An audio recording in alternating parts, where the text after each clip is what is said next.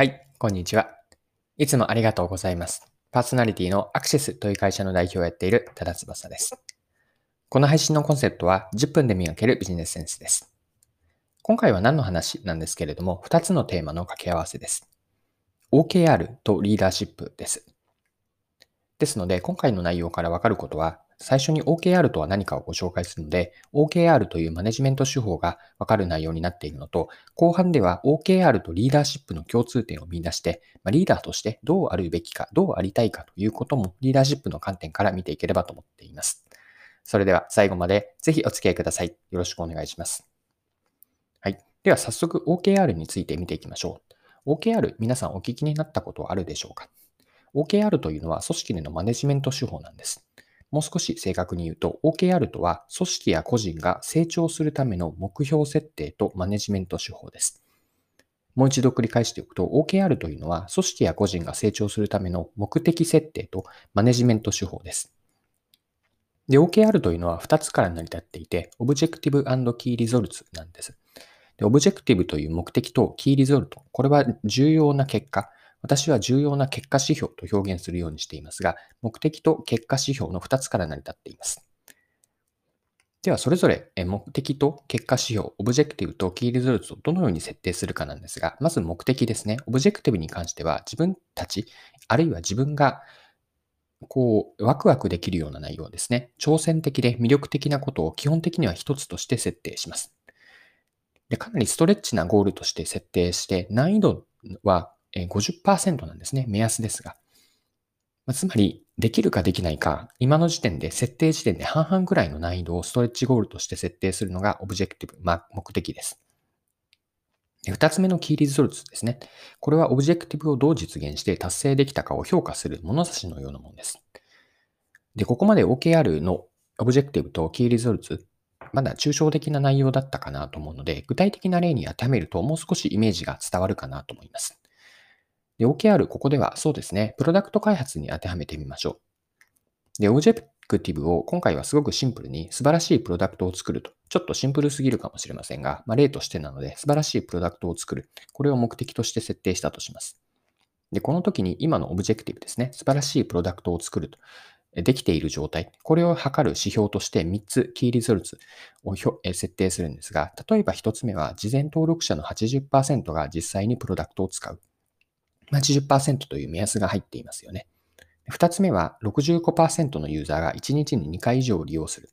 まあ、 daily active としてかなり、えっと、頻度よく使っている人が60%以上、ここでは1日に2回以上という定義をしていますが、ユーザーの65%という、えー、ここでも具体的な数字に落とし込んでいます。はい。で、3つ目あるとすると、プロダクトの NPS のスコアが50%、50以上です。NPS が50以上です。で、NPS というのはネットプロモータースコアといって他社への推奨度合いを示すスコアなんですが、これがこのプロダクトに関して50以上を取っていること。以上のような、それぞれ数字から成り立っているキーリゾルツがあって、これを達成すると objective が達成する。素晴らしいプロダクトを作っている、持っているという、こんな設定の仕方がプロダクト開発での OKR なんです。はい。で、ここまで OKR を見てきたのが前半でした。で、後半はですね、ここからリーダーシップに着想を広げて、今の OKR とリーダーシップの共通点を見出していきましょう。で、これちなみになんですけれども、リーダーに求められる力、いくつかあると思っているんですが、私は5つあると思っているんですね。で、リーダーに求められる力、順番に言うと、構想力、ビジョンを描く力ですね。で、決断力、決める力、意志力、意志を持って決めていく、やっていくこと、そして実現力ですね。目的を達成する力、そして最後に人間力です。人としてトータルで魅力があるか、この人のためにやりたい、この人についていきたいと思える人間力なんです。で、ここで今の5つのうち、構想力にこう焦点を合わせてフォーカスしていきたいんですが、構想力というのはリーダーとしてビジョンを設定する力なんですね。で、ビジョンとは心からそうありたいと思う一枚の未来像、未来の絵なんですけれども、ここにこのビジョンを描くということとリーダーシップから、え OKR との共通点が私はあると思ったんです。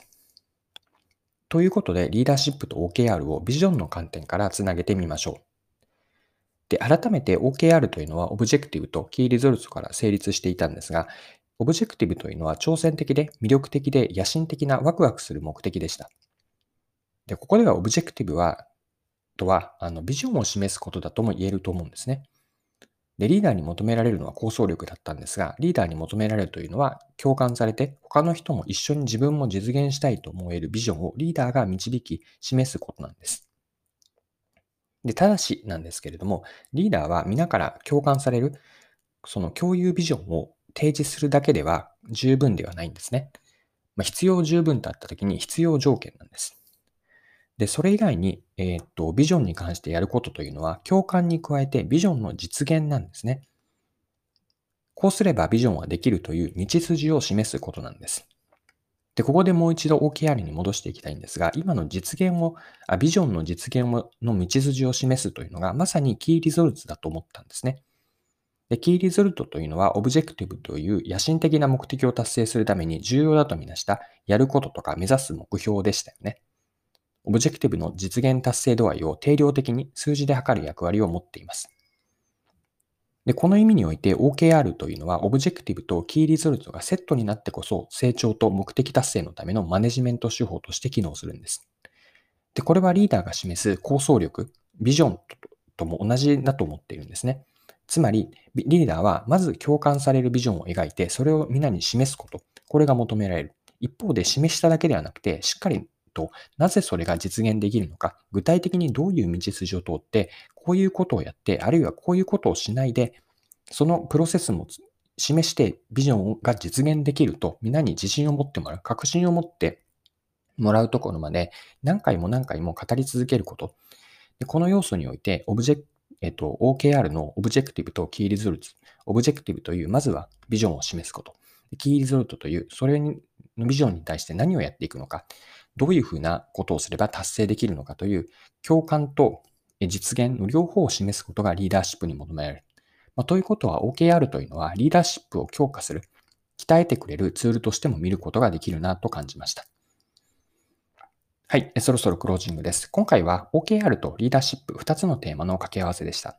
最後に簡単に内容をまとめておきます。OKR とは組織や個人が成長するための目的設定とマネジメント手法でした。で、 objective と key results の2つから成り立っていて、 objective は目的で、挑戦的で魅力的な内容を書きます。もう一つ、 key results というのは重要な結果指標です。 objective をどうやって実現し、達成できるかを評価する物差しのような役割を果たします。で、リーダーシップと OKR には共通点があると思っていて、というのはリーダーに求められる力の一つが構想力です。ビジョンを描く力ですね。でビジョンを描くだけではなくて、その共感に対して本当にビジョンが実現できるという実現性を示すという両方が大事なんです。で、この共感されるビジョンを描くというのは OKR で言うと objective にあたって、実現性と達成度合いというのは key results に当てはまるので、OKR とリーダーシップには共通点があって、ということは OKR というのはリーダーシップも鍛えられるツールとしても役割を果たすと考えました。はい。今回も貴重なお時間を使って最後までお付き合いいただきありがとうございました。この配信のコンセプトは10分で磨けるビジネスセンスです。